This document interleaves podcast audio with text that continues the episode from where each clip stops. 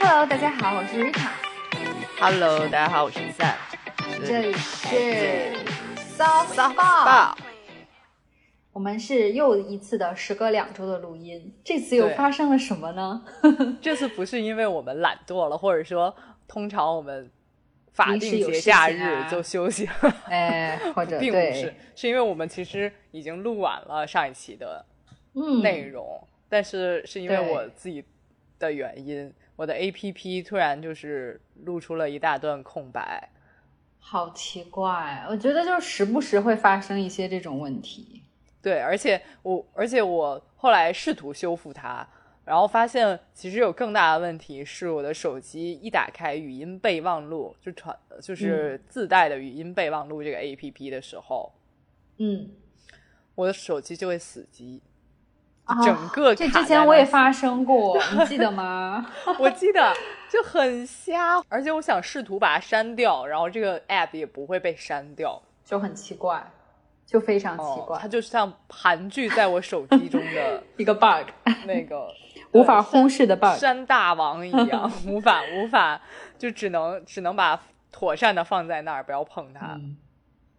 嗯，但我有换一个 A P P 这次的录制，哦，所以我相信我们应该可以会成功。OK OK，好的，嗯，那距上次大概已经有两周了，这两周有什么新鲜事呢？跟我们这两周的新鲜事儿其实没有什么，因为我刚才提到说有法定节节假日十一长假嘛。是，但鉴于我是一个富贵闲人，所以我们在 十一长假的时候想躲避那些人群，就没有太多的就是外出活动。嗯嗯，然后我唯唯一觉得很有趣的几个活动，就是第一是我在十一的时候去了，呃，我小时候的回忆西城区图书馆。哦，我们还一起去过，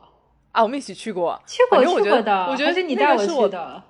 童年回忆之一，因为我小时哎候就还蛮喜欢去图书馆的，然后图书馆有那个自习室嘛，对之前我记得是那种灯光灰昏暗的，然后大家就在里面就是鬼鬼祟祟的学习的感觉，就 然后现在其实不是，现在它换成了一层，然后就都是那种落地窗，然后所以你在外面就可以看到一排一排的人在那儿学习，嗯然后就有这种被路人监督的感觉。哈哈哈，是是的，哦我觉得在图书馆真的就更有那种要好好学习或者好好看书的压力，就是哎积极的压力，对。对，就别人都在学习的时候，你在旁边好像在玩手机，就对，就好像很有总有一种愧疚感心里。哎，是的，是的，哎嗯，对，然后那个我还去了，我去借了两本书哦，然哦，后这个我可能放在下一周的 Culture Highlight 会讲。嗯，然后，然后对比我之前去的通州区图书馆，我觉得呃西城区图书馆对日韩作者的藏书会更丰富。哦，嗯，哎，而且我很喜欢，虽然我自己有颈椎病，但我 而且我很喜欢那种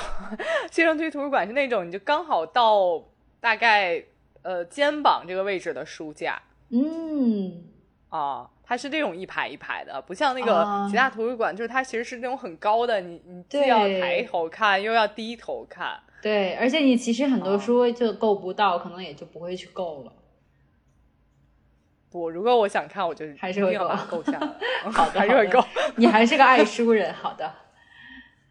然后第二件事儿就是，其实是大概前天发生的事情吧，就是我嗯去，我经历了一个，嗯，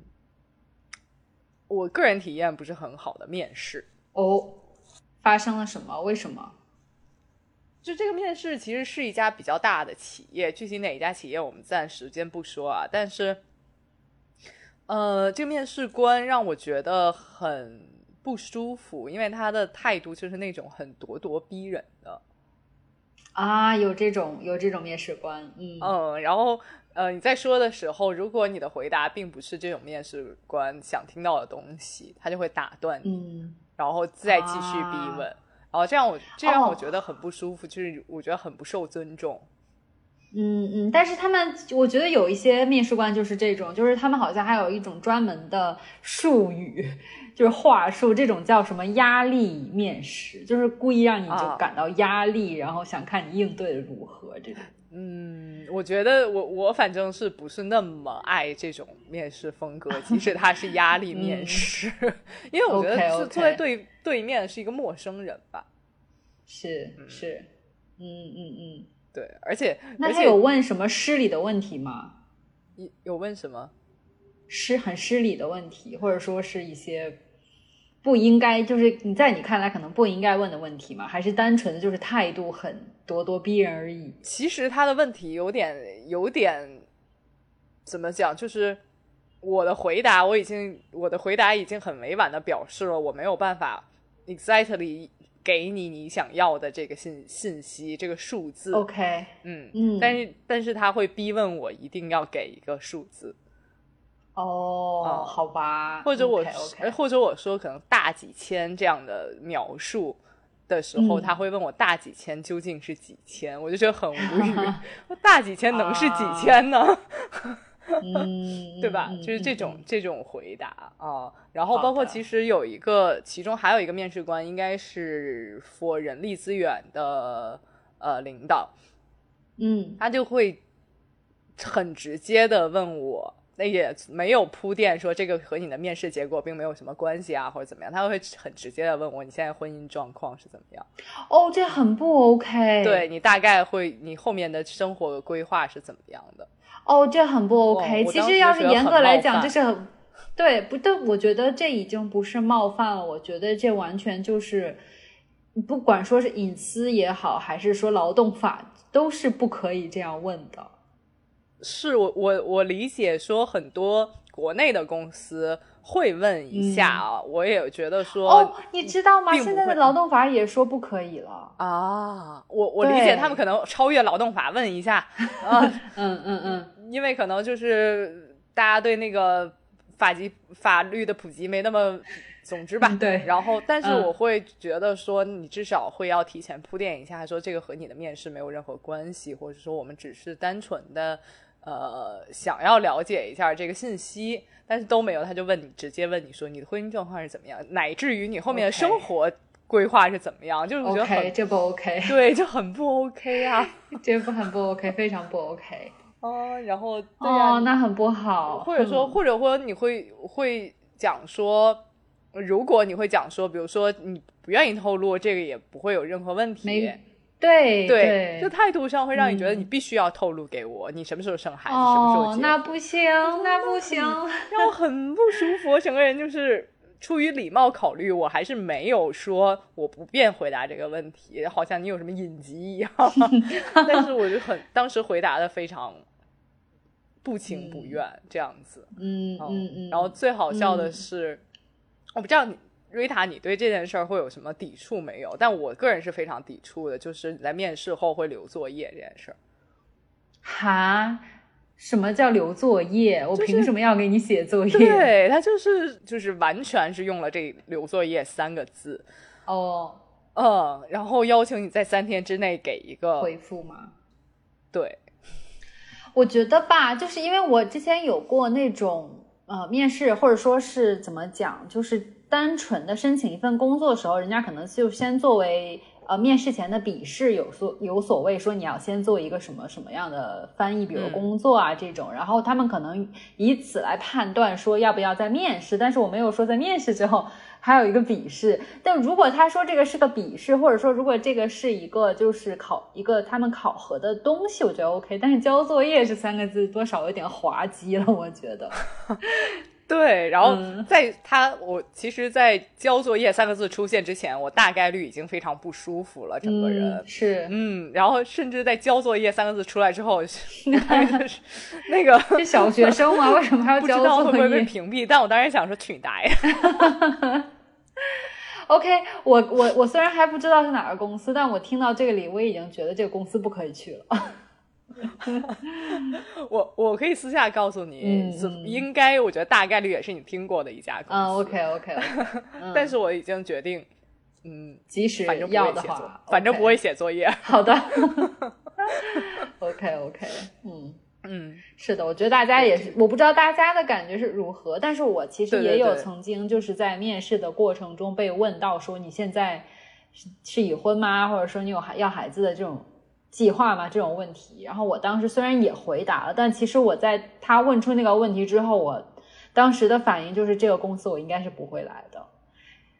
我所以我就觉得我很在意问这个问题。对，嗯，我我其实经常会在面试的时候，至少我前几次面试。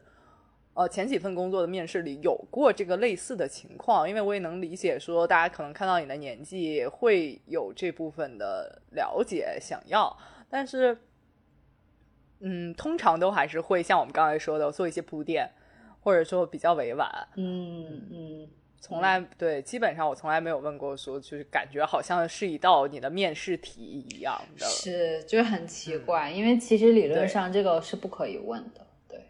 对，而且我不知道大家是怎么想的，就是对交作业这件事儿，我自己个人抵触，是因为呃，我觉得交作业这件事儿要看你的面试职位是什么样的，嗯，就你大概是怎么样的，你面试的是一个什么样的工作？你如果比如说我之前没有这部分的经历，嗯，你没有办法考核我对这份工作的专业性，呃，是怎么样的时候，你大概率要交一个东西。去证明你 OK 这份工作的时候，我觉得是可以的。嗯，也就是说，他给你所谓的这个留的作业，是让你觉得非常没有必要，或者说是不合适的。对，或者我面试的如果是一个创意型的工作，人家看你说你有啊，对我有过类似这种经历，对对对，哎，那我觉得也是 OK 的，嗯嗯，对。但是就是至于说像我这个情况的话，我其实没有必要再做这个，我之前也从来没有做过作业啊。就我觉得，或者说你 entry level 的时候可能会有这种东西，我都可以理解。但是我觉得现在现在这个部分就没必要，而且我觉得，呃，对大多数面试者，就是如果是我们的听众来讲，我觉得。不知道大家怎么想，就是很奇怪。我自己觉得会会在这个有所奇怪。我也建议大家不用觉得说，我就或者如果你非常想进这个公司，你可以接受做这件事儿，我觉得也 OK。但是如果只是迫于，比如说面试官给你非常大的压力，或者 HR 给你非常大的压力，就不要说抹不开这个面子。你就是我就是不想写。OK OK，嗯。那你这一周做了什么有趣的事？我这周和过去两周的话，就是第一件非常想跟大家分享的是，也许大家在在过去一周到两周，有在新闻联播上也看到，就是纽约这边有下暴雨。哎，对，就是它这个暴雨已经是到什么程度呢？就是那一天是一个周五大早上，我就有收到，就是都不是说你真的。到了纽约之后，每次就是经常会被暴雨袭。对，就是之前真的就只是下很大的雨而已。但是那天早上发生什么呢？就是收到，你知道，比如说国内也会有在那种 地震之类的，就不不单纯只是一条短信，就是那种你知道，就是呃哎，就直接发你一个蓝色预警、红色预警，他就直接发了一条，就是那种可能是就是整个就是政府也好那样子推送，就说就说这是一个危及生命的那个事件。要死就下暴雨了，然后我说 好吓人，就很吓人，措辞很可怕。然后我往外看看，从窗户，然后我就觉得哦，好像是蛮大的，但是还好吧。然后那天早上也有课，然后我就出门了。结果先是坐地铁坐不上，因为地铁全部都推延迟了。然后呢，我说等了二十分钟，我都已经要迟到了。我说那我改去坐巴士，结果巴士所有公交车也都延迟了。最后，我跟另一个住在附近的同样去上一门课的同学，最后一起就打了 Uber 叫车软件，就去的学校。然后到学校的时候，那个课还有十分钟要结束了，然后就非常之狼狈。当天整个就是一个大狼狈。你就听听了最后的留作业环节。哦不，而且很糟糕的是，那节课是要考试的，所以老师见我们进来之后，直接就把，因为大家都考完了。但是可能也觉得说你们想不想考试啊？就把考试的那个纸给了我，所以所以就是老师在上面讲课，我在下面疯狂的写那个考卷，疯狂的打考卷，然后最后在就是下课前把考卷交给了他，就算考完了。因为我是那种很讨厌说把，就很多人喜欢说，哎，老师今天忽然取消了考试，下下一周或者什么再考。但是我就是我好不容易准备好了。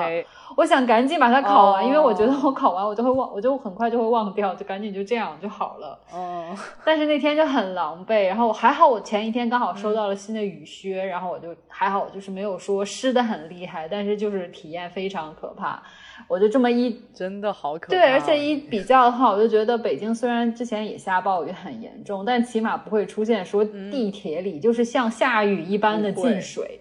纽约的地铁有那么几站是像下雨一样，整个车站里面都在下雨，很严重的那种。哎，对，所以我就想说，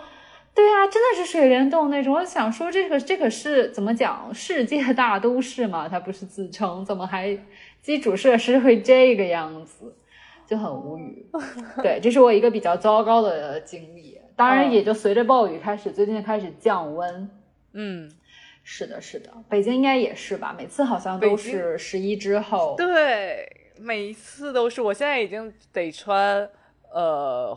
也不算厚的吧，但你肯定是要穿一个卫衣。然后我今哎天、昨天就觉得遛狗时候穿一件卫衣已经不够了，有点冷了嗯对，那差不多的，对。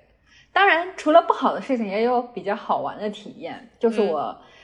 在刚过去的那一周，然后嗯。有说学校的同学有分享说，哎，有这么一个机会，你可以去看一个刚开展的一个展览。嗯。这个展览是展日本的明治时期时期的一些艺术画呀，然后或者是什么摄影啊这些的。哎，然后我想说，哎，这个机会蛮难得的，而且他说的是说开展，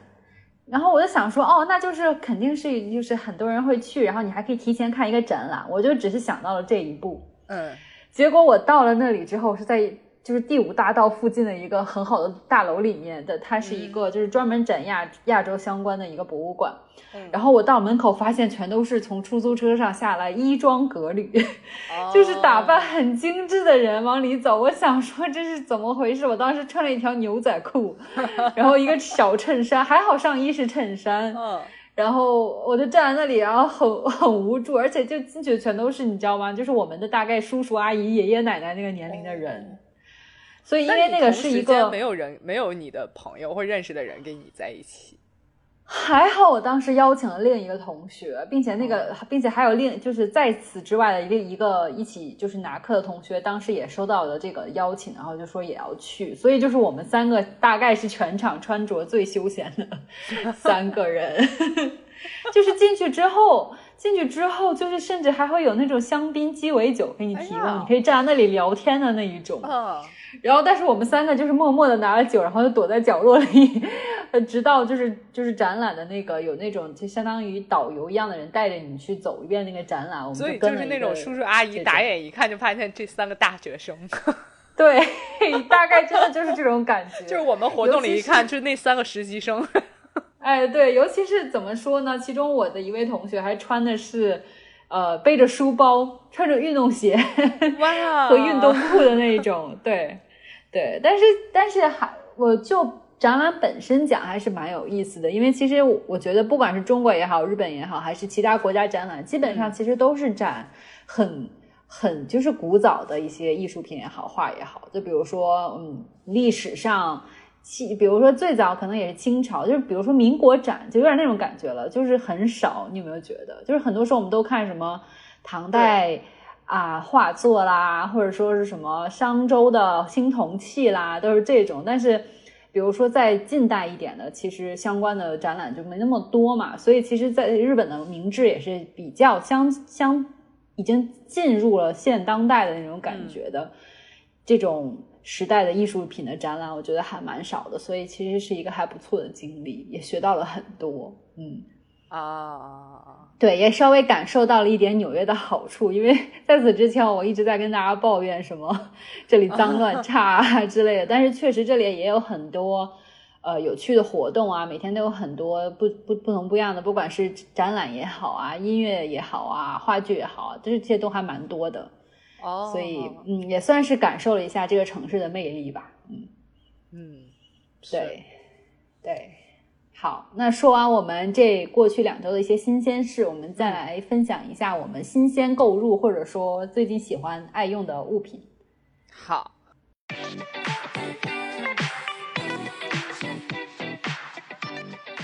就是上一上一周，其实我非常遗憾，是因为我买了很，我觉得自己，我觉得我自己觉得非常实用的一个东西。嗯，然后呢，但但瑞塔听完了有一些，我就觉得感觉有一些争议，但是在很饱含热情的讲解了 他对这个物品的爱，让我们来再听他讲一下好了，来，就是这个物品，我真的是又又用一个礼拜，我就觉得真的越来越爱，是吗？哎，越来越爱，好好，快来快来，超爱这个中草药牙膏，它是什么呢？它是两面针，嗯。去黄去渍美白，好长啊！呃，中药预方牙膏，它就主要主要就是去黄去渍。然后为什么这么说呢？就是因为它一它嗯，真的包含了一些中药啊，就是除了两面针之外，它还放了什么生麻和柱本，就这种中中草药。药材，而且我非常相信它放了中草药药药材是为什么？就因为它挤出来的，它就是那种中药的颜色，就那种嗯棕色，就感觉你就是一把把中药做成了膏状。哟哟，好劝退啊！天哪，那你刷完牙就感觉。就好像刚喝完中药，然后去睡觉一样，然后是这样吗？就是他刷到嘴里，他前面就是还是那种中药的那个，有一点薄荷的，然后可能有一点就是茉莉花的感觉的。哦，不要用前后调来形容中药，它的后调，对，刷到后面就会有一种淡淡的，也不算淡淡的啊，就是。有一种中药香气，哦天呐，那你岂不是要刷到嘴里？我都感觉脏脏的，就有一种刷完牙好像还不干净，因为就像刚喝了中药一样。然不会吗？没有啊，然后就是你你刷完牙的时候，你就觉得嘴里有一股中药香。哦天呐，我觉得是，哎，我觉得这个就是很怎么讲，两极分化。就是如果经常吃中药，或者说习惯甚至喜欢。中药味道的朋友也许会很感兴趣，但是就比如说我以前就是喝中药喝的很痛苦的人，一想到说 晚上，比如说尤其是如果喝完中药我还要再刷牙，再是中药味，我简直就觉得好痛苦，就觉得嘴里还是脏脏的。我自己觉得就是因为它是如此的，呃，饱含中药元素，所以我觉得就是这个肯定是没有骗我，它一定是加了很多中药。就我们上次也说，你就是完全不能理解这件事儿，但我就是经过了几个礼拜，越用越爱。我不知道听到这里的朋友们是会感兴趣，就你没有办法接受嘴里是有中药香哎，你就你不觉得是中药香？我觉得是中药味，我不会觉得它是香。嗯嗯，对，所以如果听到这里的朋友有人感兴趣的话，告诉我们，或者你可以去试一试。哎，但是我我觉得我们上礼拜提到一点非常好，我觉得就让我茅塞顿开，发掘了它的第二个功效。哦，就我们当时说到说，如果呃，就是如果你有另外一半的时候，你就不要用这个牙膏。嗯，或者或者你就是不想跟他有什么对，如果就接触的话，不想想想在这这一天有任何的。亲密接触，比如说我马上要去 date 一个我并不感兴趣的人，就是在出门之前刷了牙器用中药牙膏刷牙，然后或者说你你想说这个马上要进一个酒局，然后你又不想喝酒，你再提前用中药牙膏刷一下牙，或者说在中途用中药牙膏去刷一下牙，就说我最近在吃药，没有办法喝酒。哦，好吧，这也是一种怎么讲，一种小伎俩。对，但我但是对于我，我暂时还没有这个就是用途的展，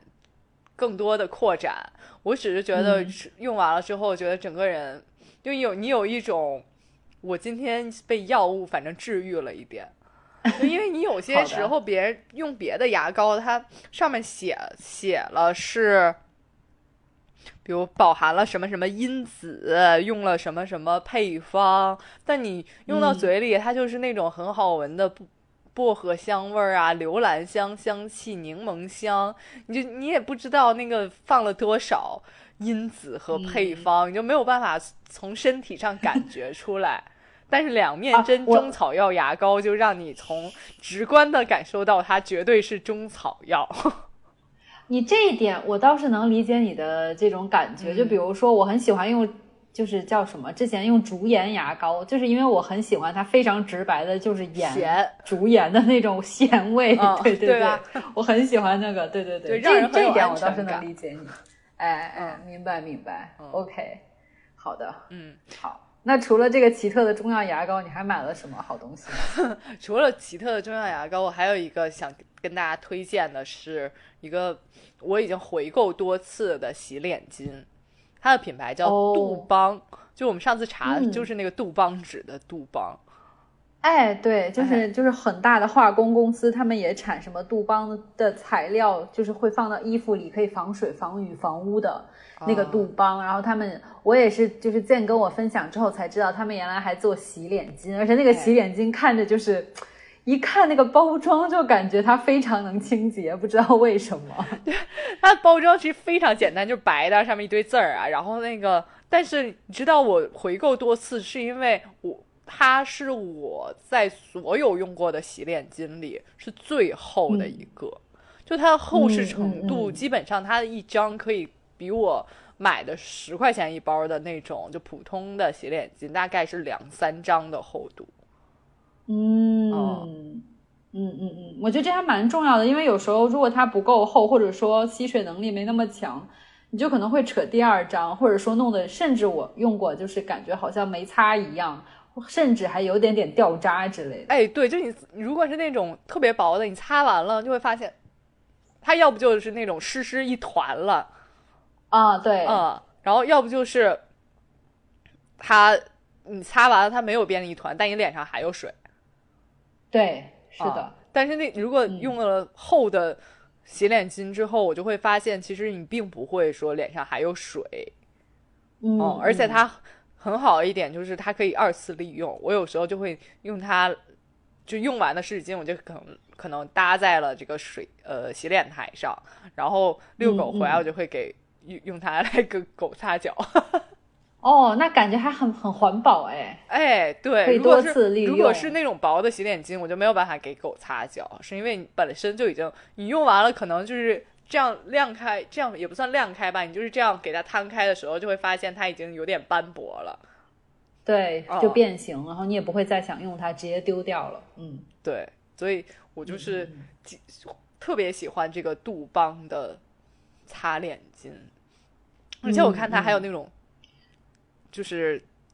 就叫什么，呃，一次性抹布一样的这种产品，我就非常感兴趣。嗯嗯嗯，既然这个洗脸巾的就是使用感受很好的话，以后也可以用一下这个试试。哎，对，就是特别厚。我就如果大家现在还没有在市面上发现厚的是指。呃，擦脸巾，我就建议大家可以试一试。当然，它的单价会比那种便宜的，就是薄的洗脸巾会贵一点点。但我觉得这种贵一点点的差价也是物超所值的。嗯嗯，了解。嗯，其他呢？还有什么新的购入物吗？两周哎，还有一个是我，就是是我为了省钱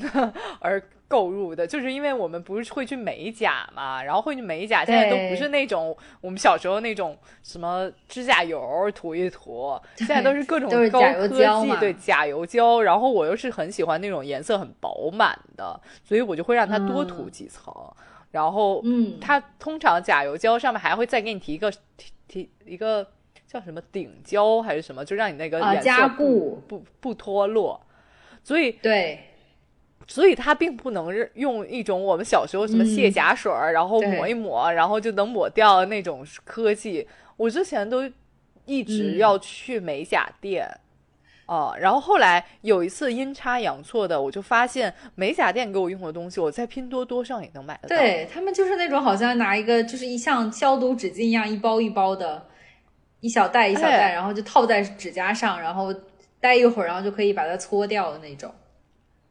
对，然后在之前，在可能半年以前还是一年以前，我其实是去买过一次，但那一次我的体验可能是因为我的手法比较生疏，所以就是当时的体验并没有特别好，嗯所以后来我有后来我就还是去美甲店去卸。嗯但是由于现在我就时间比较充裕，然后我通常我又想说我锻炼一下自己的技巧，因为当时我的的美甲其实已经长出了半个指甲那么多，我就觉得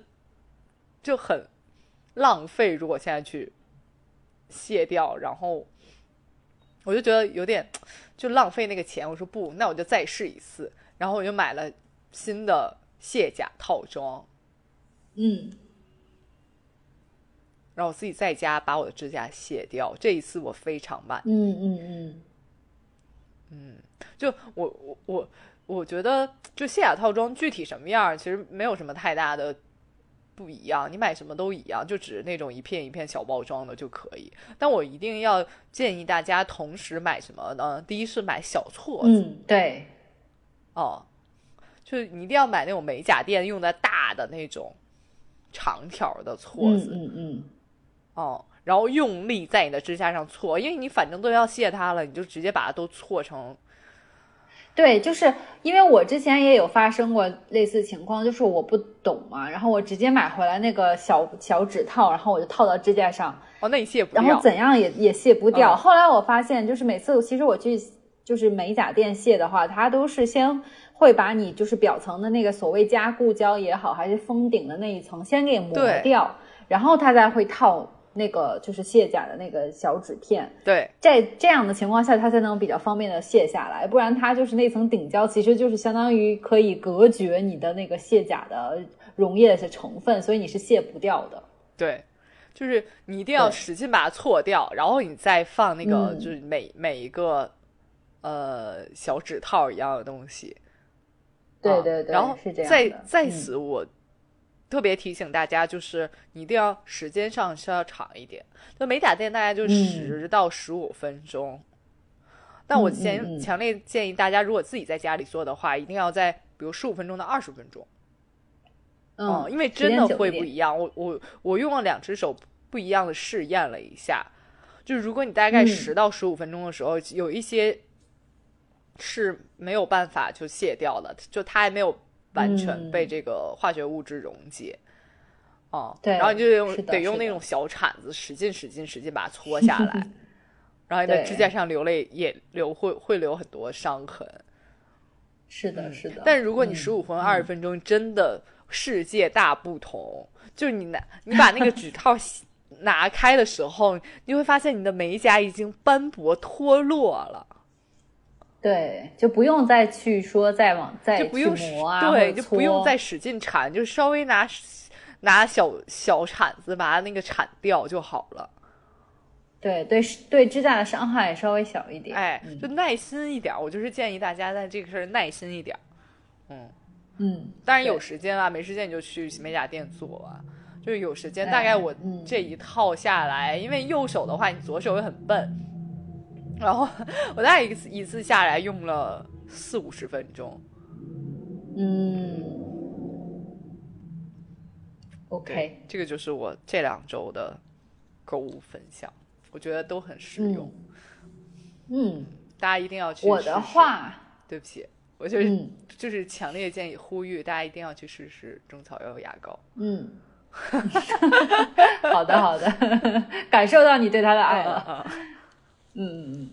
我的话，我在过去两周就是买的东西还种类挺丰富的，嗯然后虽然没有买很多东西吧，但是我就是觉得都是我高质量并且能频繁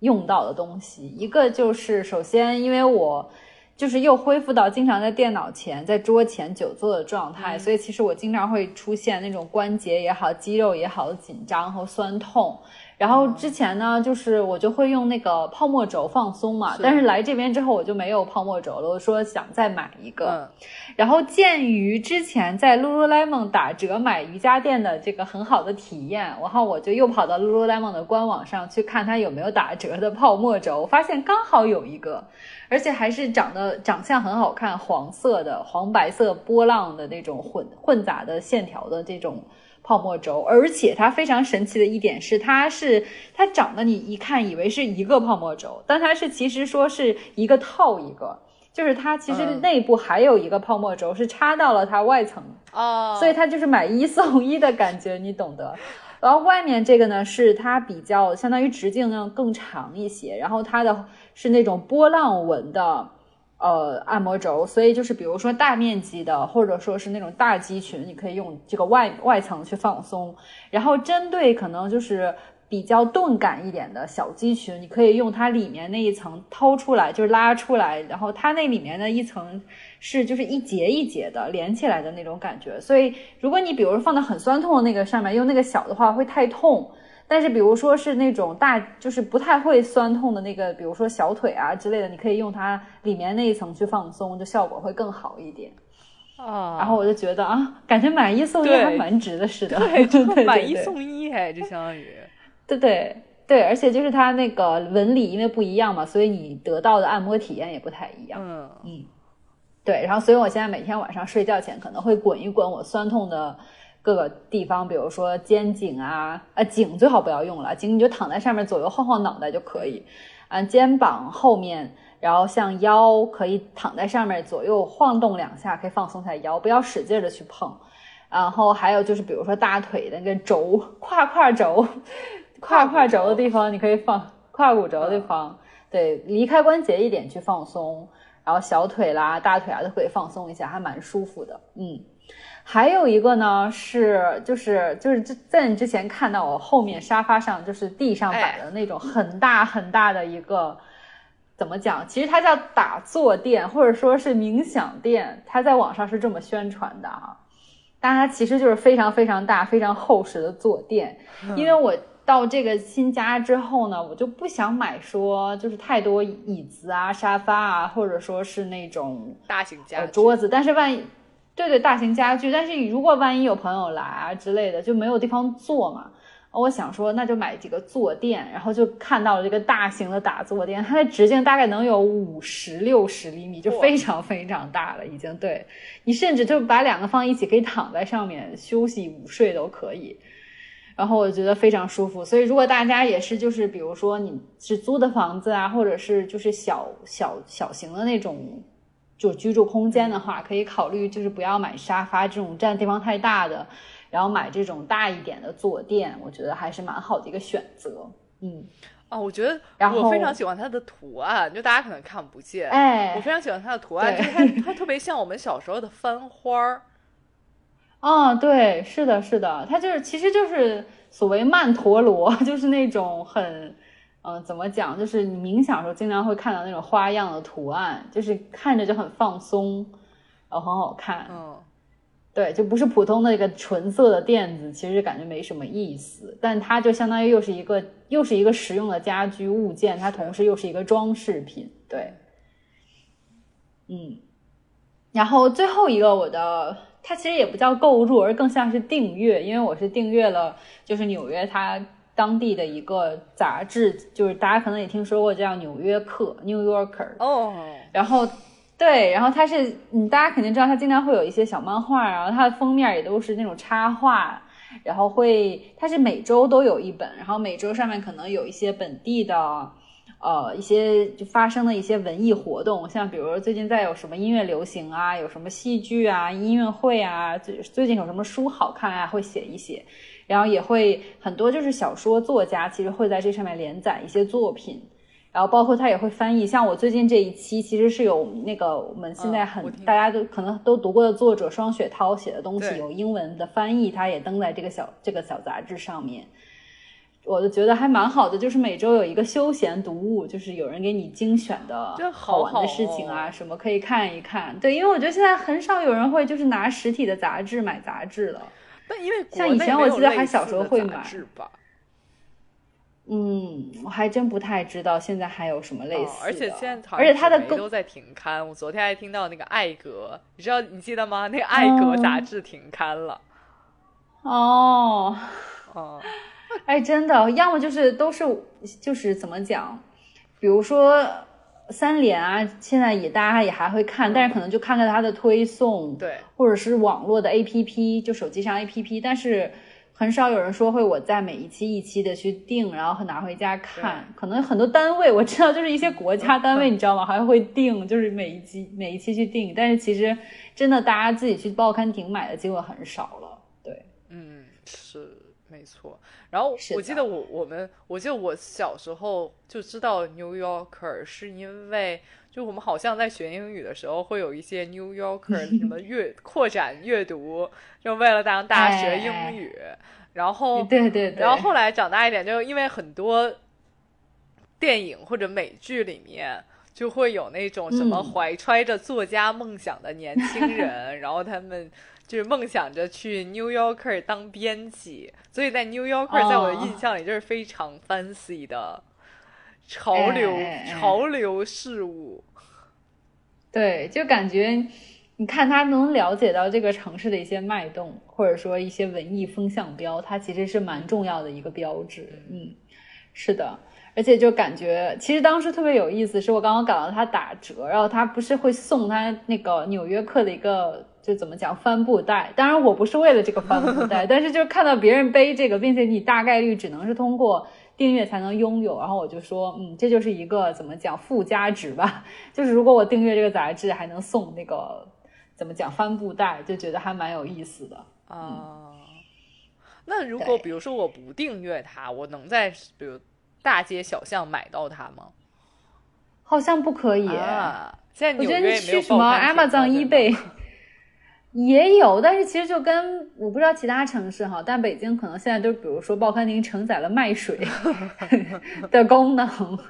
或者说买什么充值卡之类的，就是不是那种主营业务了。哦，纽约现在还是有很多报刊亭，但是它可能也是有多项服务同时进行，不会单纯只卖报纸啊什么的。对，哦，嗯嗯，是的。哎，说起来报刊亭，我突然有一个小的。见闻要跟你分享，你知道现在北京有部分报刊亭，就可能个别报刊亭是可以个人承包，然后就网上真的，然后网上就有那个年轻人承包报刊亭之后，就把它改造成咖啡店。哦，这么高级啊！我觉得哎，这很有意思哦。然后我就想说，我也要去承包一个报刊亭。那等于是你只是承包了这个空间，但你不再卖杂志、报纸了，对吗？就只卖咖啡。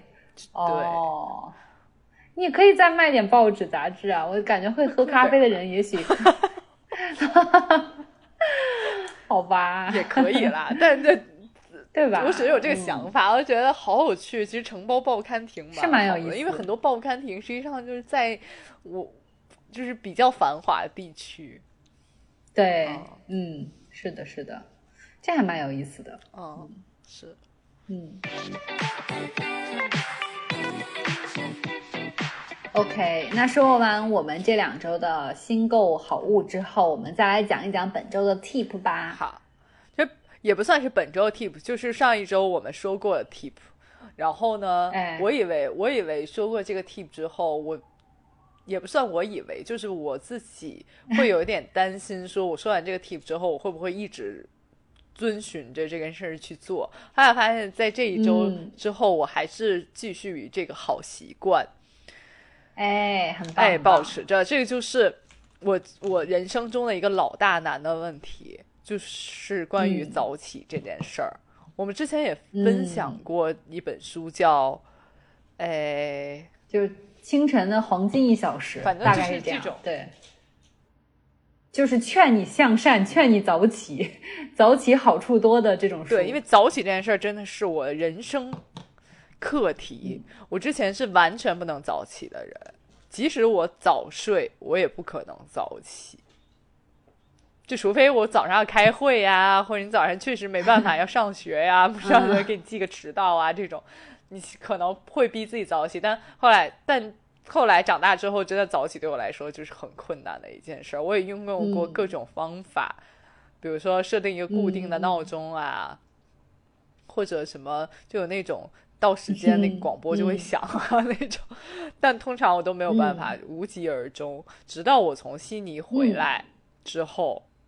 突然发现我的生活习惯变好，然后我可以早起了。嗯。哦，所以我就是想跟大家分享一些我自己用过的那种野生的小方法。好，那我们来分享一下。这肯定书本上，我觉得书本上大大概率不会教，因为我觉得有点太野生了。但我自己试用完了，觉得很好。嗯，然后跟大家分享，就第一就是我觉得最最直观的、最非常有效的方法，就是你去一个有时差的国家。这个要求稍微有点高。回来之后。完全不倒时差，嗯嗯嗯，哦，就比如说我去了悉尼，悉尼当时和北京大概是两个小时还是三个小时的时差，哎，是的，啊，当然这个时差就刚刚对我来讲就刚刚好，因为回来我完全不倒时差的情况下，我就是现在每天八点钟八点多一点就可以醒过来，然后就一直坚持到现在，然后睡觉也是很早，大概十二点多我就可以睡着了。哦，那真的就是很健康、很理想的作息。哎，就就是一下就变得非常理想，简直就是就是得来全不费功夫的感觉。哦，对，因为尤其是呃，可能有些大家上班族，就比如六七点起，可能不觉得说，哎，这怎么这么健康？但是跟以前的健的作息比，这就已经健康很多了，是不是？对对，就我和我自己比的话，我就是迈出了人生一大步的感觉。然后呢，嗯呃，然后我觉得第二。我用应用完非常理想的原因，是因为我去吃了中药啊，中药调理。哎，所以我觉得有一些大家不要那么抗拒说我吃药什么，尤其是吃中药这件事，我就觉得我知道对很多人来说吃中药是一件非常难难的事情。嗯，是的，是的。嗯，对，相比我每天要吃褪黑素、吃中药，简直就是困难一百倍。哎，但是你的，我记得你跟我讲说，你其实去吃这个药不是因为医生专门开的一个，就是让你早让你早睡早起的药，是为了调理什么？是肝还是肾？哎，对，是因为我去埋线了，埋线就通常还会给你开中药，因为你要要让你这个整个身体去变得更好，它的机能可以更好的就是。运作，嗯嗯嗯，是的，所以我当我是我自己是因为脾不好，所以呢没办法很好的化湿，所以当时是健脾。那健脾有一有一点就是需要你有充足的睡眠，嗯啊，所以医生给我的药里面加入了那些什么酸枣仁啊之类的，嗯，这种安神啊安眠的药。嗯啊，具体具体是哪一些发挥的功效我不知道，但是我其实就是觉得说，如果呃大家也有像我一样很失眠啊，或者说你完全起不来啊，或者就是每天非常干没干什么事儿，就是累到不行，嗯 哦，然后什么晚上吃完饭一定得睡一觉啊之类的这种，就是 晚上吃完饭睡一觉啊？你难道不是不是这样的吗？就是我以为大家都是这样哎，当因为当时的我。因为真的，我之前我大概是我从我上学时候就有这样的问题，就是我大概每次吃完饭就是真的是困到不行。啊，我中午会这样，不晚上也会这样，然后我真的会必须要睡一觉。你如果不睡的话，你整个人就是没有办法继续，OK，度过完美的夜晚。好的，但是如果你睡完觉，就是度过了完美夜晚之后，你就会发现，在你睡在。躺在床上睡觉那个时候也是非常灾难，对啊，就是睡不着，然后你睡不着之后，就是真的是很焦虑，嗯。啊，所以我就是如果如果大家和我有一样困扰，我觉得可以去看看中医，吃一些中药，然后让自己身体机能调整调整一下。嗯嗯嗯，对，我大概在嗯，但是我觉得大家也不用特别的。在着急这件事情，就是因为我现在其实我去悉尼之前就一直在吃中药，大概嗯，离我调整好这个作息的时间，我是吃了三个多月中药才会有一点点的进步。嗯，就是需要一点时间的。对，嗯嗯嗯，对，就像在刚刚讲的说，就是晚睡其实就是很多不好的事情会发生，像对身体不好肯定是的。然后还有就是我之前有读过说，就很多人会说，哎，那我就是比如说我两三点睡，我睡到十点，我不是也睡够七八个小时的吗？但是实际上就是一旦你错过了就是那种日夜更迭的生物钟之后，其实就即使你可能睡够了时间，但是其实你的身体是没有一个按正常的怎么讲自然生物钟去走，对你身体的那个破坏性还是很大的。像我前一阵刚好听了一个关于睡眠的讲座，学校办的，然后就是他其中讲到一个我很在意，或者说很多女生、男生、女生都会在意的点，就是。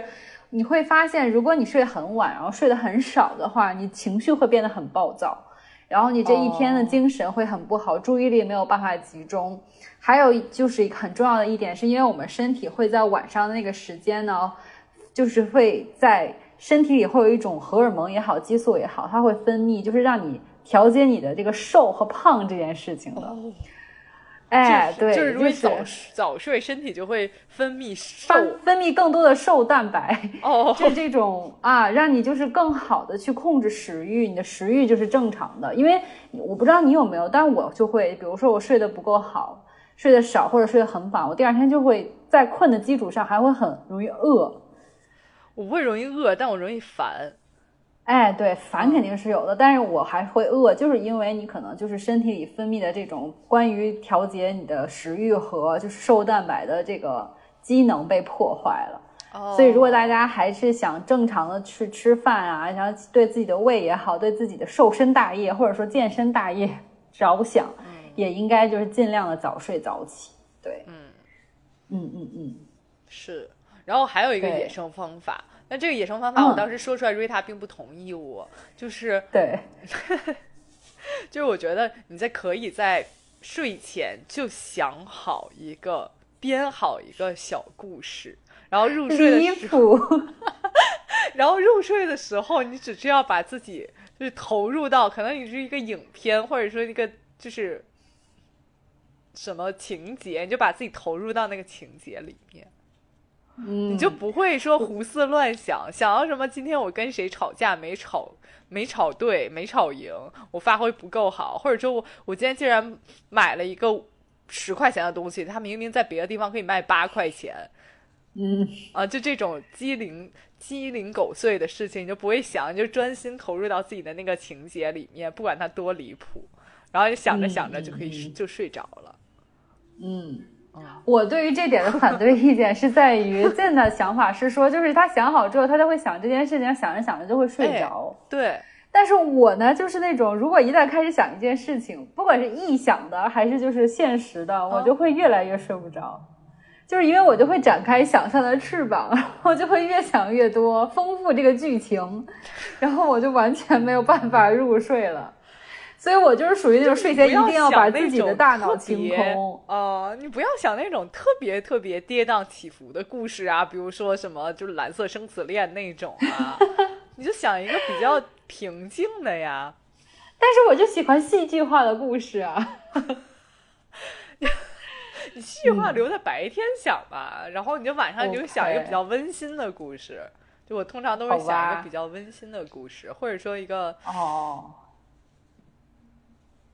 不行，我不行，我还要花那个时间去想故事，然后你就往里添一些细节。哦，不行，这我就要展开想象的翅膀，开始填细节了。不可以，我这个方法不适用，大家可以试用一下，但是我我不太行。嗯，哦，嗯，所以我反而可能会给的意见是我我会用的方法是，比如睡前做冥想，睡前做呼吸训练，把这个大脑清空放空，然后我会更容易睡着。也更容易放松，对，对。然后我还有一个就是，就是嗯，这个倒不是很奇特的妙招了，但是就我会喝那个草本茶，就是那种带薰衣草啊、什么小雏菊这种成分的，让我会觉得很安心。我不知道是不是安慰剂作用啊，但是至少我喝这些，就所谓的大家也会在市面上看到的，就是没有咖啡因的助眠茶，我会对我来说还蛮有用的。但是朕当当时又提出了反对你，不会觉得嘴里有一些奇怪的味道吗？我觉得中药牙膏才是奇怪的味道。就 就 就是我我不能理解你你喝什么小雏菊、什么薰衣草之类的嘴里的哦奇怪味道，你是觉得很安心，然后你又不能会很安不能心你就不能接受中药牙膏给你的安心的中药味道。我不能，我不能，因为它我认为它们还是有一些安眠作用的嘛。大家也都知道，薰衣草的味道很安眠嘛，很助眠嘛，很放松嘛。嗯嗯，好吧。OK OK，, OK 然后我还有一个 tip 就是，其实和你那个刚刚相反，嗯就是在睡前不要喝太多的水。但也不是说让你啊渴啊，就是你就是小嗯口嗯喝水，然后呃，通过不断的实践，然后让自己有一个呃标准的水量。这个标准是什么呢？就是在你睡觉之后之前喝的水刚好够你大概可能你想起来，比如七八点钟时候的 尿憋醒尿意。救命！这又是一个离谱的提案。就是因为我之前也是那种，就是想说睡前不要渴着自己，一定要保持湿嗯湿湿润，然后喝一大杯水，然后，然后你会发现，然后你就会发现，大概在你三四点的时候，你就会起夜，哎，可能是年龄也到了，就会起 夜。而且起夜之后三四点，你就是上厕所吧，你肯定是。一般来讲，大家就会说拿手机照照亮啊什么的，嗯，哎，嗯你知道你会发现，哎，三四点了，嗯，然后躺下的时候就偶尔想说看一下手机，然后看到有趣的内容，睡不了了。哦，就变四就变五六点，五六点钟你就会想，我七八点钟起的话，只有一个小时、两个小时睡觉，我就变得很紧张，嗯，对，哎，所以你实际上高质量高质量的睡眠时间就只有到三四点起夜之前，嗯嗯，所以我觉得，所以我当时想的办法就就是你不要在三四点钟起夜。你到七八点钟起夜，我觉得这是一个很有很讲技术的，你得通过多次的实践才知道喝多少水才能七八点被被尿哎憋醒。我觉得也不算，我觉得这种实践不是会说你要成千上百次，终于掌握了自己的水量，不是没有那么难。啊，你就是现在三四点钟起夜的时候，你就故意往往后多少喝一点。然后少喝一点，可能是五六点钟起夜，好的。然后你再少喝一点，你不是就是七八点钟起夜了？好吧，好吧，但是我我先不说这个到底是不是很困难，但是我同意的一点是，就之前很多人都说睡前不要喝水啊，睡前什么一两个小时就不要喝水，这个我不同意，因为如果你睡前一两个小时就不喝水，那如果你再睡个七个小时，其实你的身体就会处于长时间缺水的状态，所以我、我倒是同意你这一点，还是可以小量的喝水的，嗯哎，嗯对，嗯就是少量喝水之后就会有一个正常的，哎，正常的起夜时 间。哎，那你七八点钟起夜的时候，也不算起起夜了，夜就起来上厕所，哎你就 suppose 就是生理上让自己站起来了。嗯，对，我嗯，明白。那个时候天气天已经大亮了。哎，正好你起床了，也刚好。哎，你这其实我觉得就是相对五六点钟起夜，你你就是比较有一个合理的理性，一点点理性会让你继续站着，或者说你起来可能喝个咖啡啊，或者怎么样，嗯嗯嗯嗯嗯，嗯就不会就不会立马躺到床上。嗯，是，嗯，嗯对。然后我觉得还有一点就是你就是想好第二天吃什么。哎，就是早上有点小盼头。哎，就其实我觉得我我觉得也不用说，我早上我就把第二天的早饭准备好。嗯哎，我觉得就是想好就行。嗯，比如说我早早上就是要点一个炒肝儿加五个包子，嗯，我觉得想好你马上就起夜的时候就可以点起来。哎，而且如果在外卖员会送来这种事情的时候，你就不能再回去睡觉了。我觉得外卖员真的是非常好的人力闹钟。嗯，是确实是。我每次都是七点，如果七点多起夜之后，你就点了外卖，点了外卖之后，我通常七点还是觉得说我还可以再睡一会儿嘛，有时候还是觉得有点早，我就躺在我的沙发上啊，哦，嗯嗯嗯，然后外卖员外卖员送来早饭的时候，你怎么样你也得起来吧？对对。对，千万不要留言说放在门口就行了，或者怎么样。就是让他要叫门，对，就让他要敲门，嗯。然后外多数的外卖员还是会敲门，反正在哎。北京是这样，或者说嗯给你打电话。嗯。哎，你这个时候你就起来拿拿你的外卖早饭了吧？嗯。你就相当于你又要起来，然后开门，然后再拿回来，嗯，就又是一个像企业一样强迫自己站起来的过程。对，是啦是啦，对，总之就就是你就只能吃，吃完了也就是没办法再回去睡了。对，总之就是创造一切可能让自己早睡，并且创造一切的机会让自己早起。哎，嗯，对，，嗯不要相信自己有，像我之前我就相信自己有那种长大长到一定岁数就一定会有这个突如其来的意志力。哦，嗯，对对，不用，我觉得不不要相信自己会有这样的这样的意志力。我觉得没有人不会随着岁数长大增长一些意志力的。OK，那说一说你早起的好处吧。就是自从你开始有早起这种习惯之后，你有什么收获，或者你发现哎发现了意外的好处有吗？我觉得其实有很多，就是你早起的话，你就发现你一天的时间变长了，这哎个当然是老生常谈。嗯嗯，但是我觉得除了此之外，并不是我并不是因为一一天时间变长了，我就可以干更多事情了。我觉得反而对我来讲，说事情干事情的工作量并没有特别明显的增长，但我的压力有变小。啊，是你就有一些啊余裕就比如说你早上其实对你早上就是做做事情，然后中午吃个饭，吃个饭之后你就肯定吃完饭就有点犯困吧，嗯你就睡，然后就睡觉，睡觉之后起来才发现啊，才只有一点，嗯那一点往往通常都是原来起来东摸摸西摸摸就已经到了的时间。嗯啊，你就发现只有还有只有一点的时候，你就会非常有游刃有余的去再做做下午的事情。是的，是的，对的。那你会早起之后有做一些什么，就是早起才会做的事情吗？我觉得除了早上点早饭的外卖，并没有特别多 早起会 会做的事情，哎，嗯就还是一样，嗯。嗯嗯遛遛狗，喝喝咖啡，嗯。然后吃吃早饭。嗯。但我觉得有一点好，就好在说，如果你早饭吃的太特别多，你午饭其实就我我偶尔就会省掉午饭，嗯然后晚饭的时候就会吃的比较早。嗯嗯嗯，那其实就是你的，其实的你的，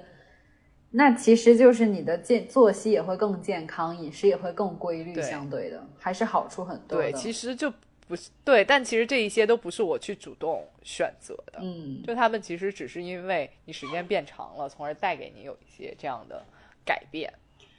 然后我其实之前跟大家分享我看的那本书，就是《早起黄金一小时》的时候，它其实就是讲你早上像像赞的话，因为现在是可以说有更多时间去安排，按自己的步调。但像很多比如说我们上班的或者说上学的朋友，像我这样，就是如果早起能多一个小时的话，你就会多出余裕去做一些自己想做的事情，然后就可能会减少你晚上报复性熬夜的时间。啊，至少就是对于我来说，如果我早上早起一点，首先我会好好吃饭，就不会说啊已经赶来不及了，我就赶紧得去什么上学什么的，然后我就可以好好的吃一点早饭，然后甚至有一天因为我起的确实更早了一些，我就还有时间去做做瑜伽和拉伸，哇，然后看看书，喝喝咖啡，然后我就觉得哦，那就是在早上一开始就有了一些自己自省，或者说自己就是可以自洽享受的时间，就不会说一下子就是投入到紧张一天的就是工作或学习当中，然后等到晚上回来，你就会觉得好不爽，我需要一些自己的时间，然后就开始拖沓啊，然后就是很晚才睡，然后第二天就又是很就是怎么讲，很赶的去上学啊，就是整个人都很被动。所以我就觉得，如果说能做到早起的话，你其实也就是能更主动的掌握自己人生或者说自己生活的节奏。我觉得这是蛮好的一点。像我，我之前很记忆很深刻的一个，就是我曾经实习工作的一个场所吧。然后有一个前辈，他就是我，其实因为当时是实习，就是很珍惜那份实习机会，我就会早一点到单位。提前个十分钟什么的，但是每次我早到也会发现那个前辈他也早到，但他不是说开始早早的工作卷起来，而是说他会早上坐在就是那个公司楼下的咖啡厅，在那里读他的闲书，就是一边喝咖啡一边享受自己早上安静的生活。当时我就想说，天呐，我要是能有这种状态有多好！但实际上这么多年下来，我也没有能做到这一点。但是如果大家可以做到早起。有自己一段就是安静的时间的话，我觉得还是一个蛮惬意的事情。我觉得就是这种好就好在说，如果早到公司没有其他人，没有人来，人家就不知道你几点到的，然后你就可以假装自己 对非常早到，然后八个，然后我就到了八小时，然后工作下班时间一到立马走，也没有人敢说你。就是工作时间没到，因为他们都不知道你几点来的。啊，我觉得弹性工作时间人是这样的，但是如果你工作不弹性，像我之前有那种需要打卡的工作，但那个打卡工作也是那种，比如说你早到先早到打卡，然后你就可以只要够八小时可以走，也就是说我也可以早走。就总的来说还是会下午会多自己的时间，因为因为大家在职场里都会有那种说，呃，反正到了下班时间我也得稍微。就是磨蹭一会儿，假装自己稍微忙碌，然后做一个 收尾，也没有人会说大下班时间一到，立马收拾书包就走了。我就是啊，那是因为你提前十分钟到了嘛。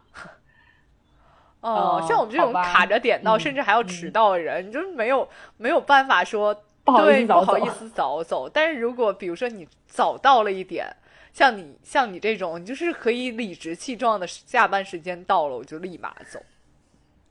嗯嗯嗯，对，总之吧，就是早起还是能带来一些意想不到的好处的。对对对，是的，嗯。那让我们就一起稍微调整一个时间，拥抱一些早上的时间。哎，对，是的，是的。希望大家也能，就是如果没有尝试过我们这些野路子早起法，体会到就是早起的一些好处，如果有用的话，欢迎大家跟我们分享你的就是实验的过程。当然，如果你有更好的关于早起的话，也可以分享给分享给我们。对，或者是如果你你有自己独家的一些野路子早起法，也欢迎大家分享给我们，让我们来尝试一下。对对，好。好，那我们这期节目就到这里了，让我们下周再见吧，拜拜。